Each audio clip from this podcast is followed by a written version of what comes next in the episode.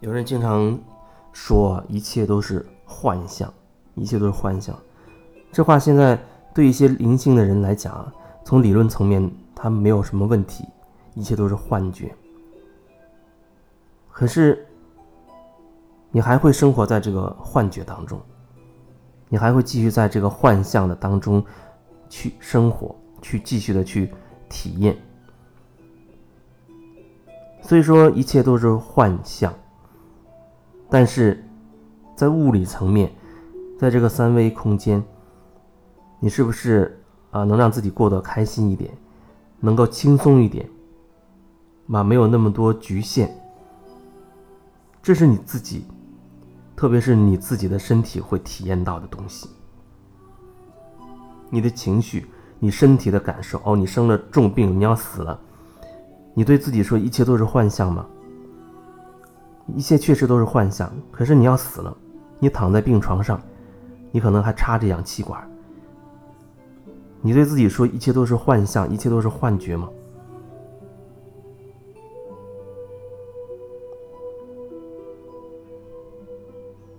所以说一切都是幻象，这句话是对的。可是很多东西我们还是要具体的去经历它，还是要去体验它。也可能这是因为说话的这个人带给我的那种感觉。如果说换成另外一种状态的人，那种真的所谓开悟状态的人，如果从他嘴里说出这样的一句话来，他会散发出不同的磁场，那带给人的感受，他又会变得不一样。所以，无论你嘴里说的是什么，啊，说着。特别正确的道理，说着唯一的真理。不管你嘴里面内容是什么，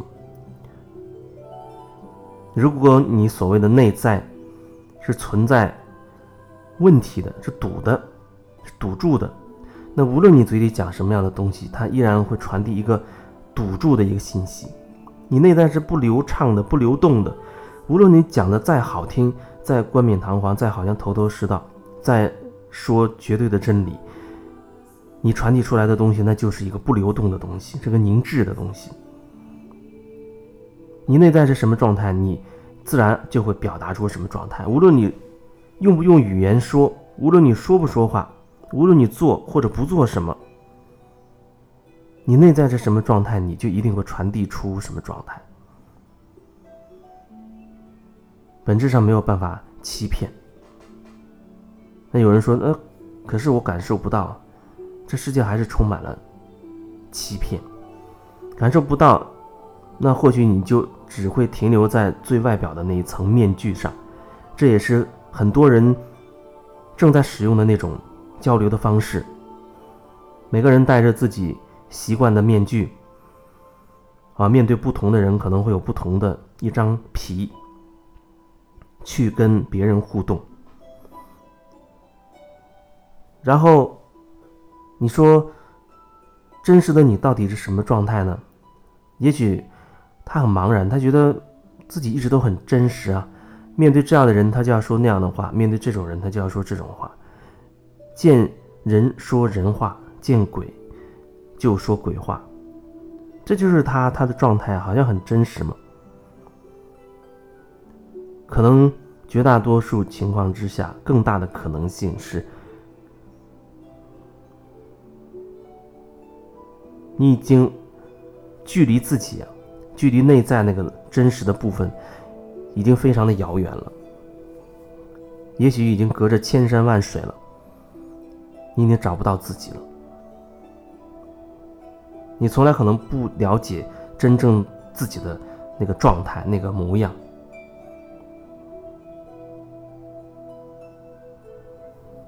每个人的情况不一样。也许有的人他真的需要更多的去体验各种各样的状态，包括啊愤怒啊，经常会跟人家争斗啊，沉迷于某一类事情当中，啊，只认钱或者特别喜欢争权夺势，特别喜欢去赚钱，完全沉浸在里面。赚钱本身它不是个问题，完全沉沉迷于其中，它可能会产生一些问题。有人可能他需要有这这样这样的一些体验，更深刻、更极致的体验。然后慢慢才可以开始让生命开始一个拐弯。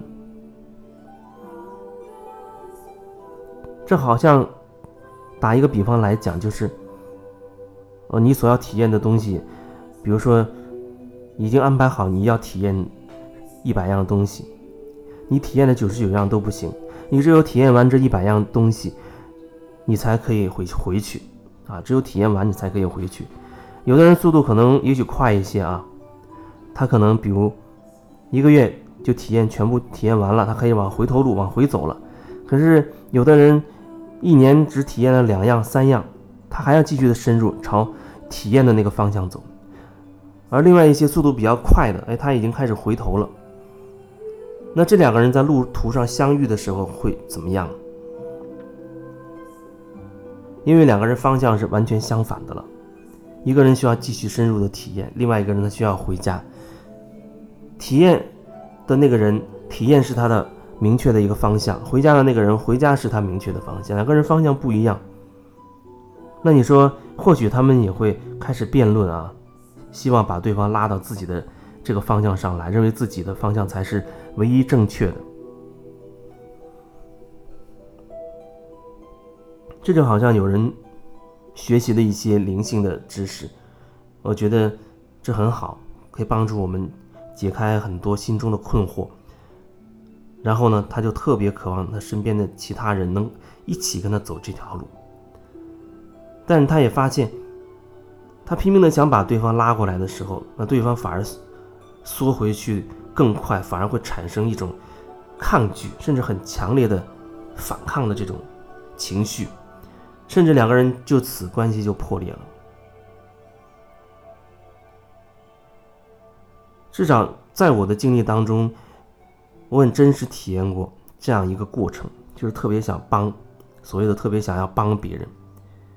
那个帮后面，后来我慢慢的理解了，真的感受到了，我知道，那其实只是一种打扰。别人有别人生命的安排，无论那个人所谓醒或不醒，他都走在他生命的某一种安排上。但是我这所谓的帮，好像。贬低了他，认为自己可以拯救别人，同时也干扰了他自身的那个生命的安排。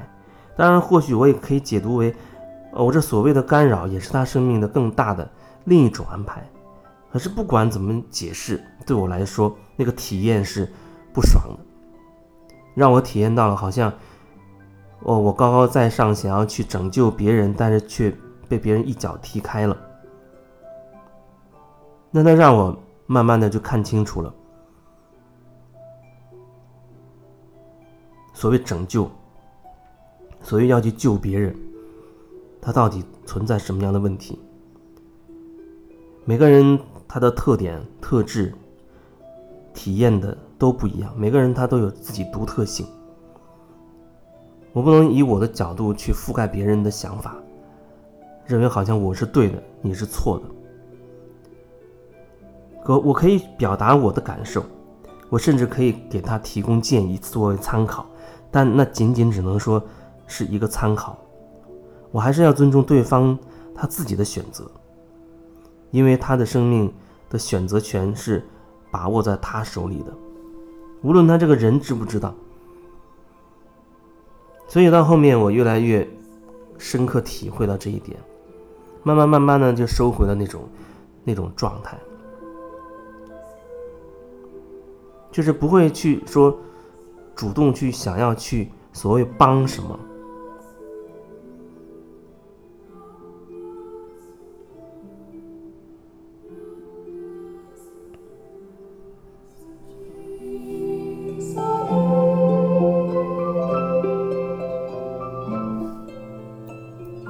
我也遇到过一些，我看起来特别悲天悯悯人的这样的这样的人。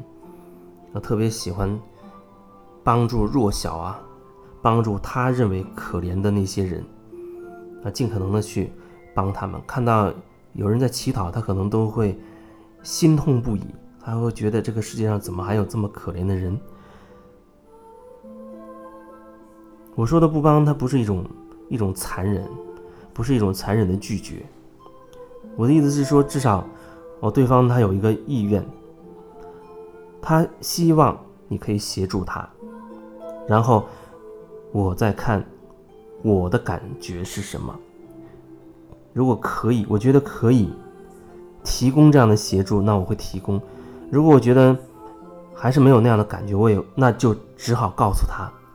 告诉他我的选择，这仍然是一种尊重，仍然是一种尊重，所以这一切可能都要基于真实，真实。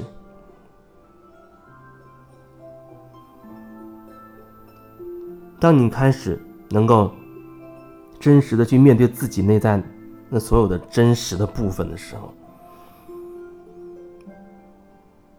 你也同步的，你也可以。更加能够去尊重别人。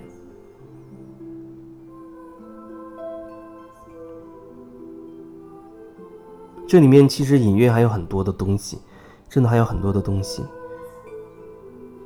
也是也正是因为感觉到东西很多，所以没有办法好像一下子把它表达很清晰。这毕竟是需要有一个针对性，好像才能够从那个点讲出去。就像针对不同的人来找到我，聊一聊也好，那种深入的个案的方式也好，至少我会有一个针对性。哦，我知道是面对这个个体，面对这个人，我的感觉会在这个人上面，会在他上面，然后可能会引发我的一些直觉、一些灵感。针对这个状态，我可能才会说。清晰说清楚一些东西。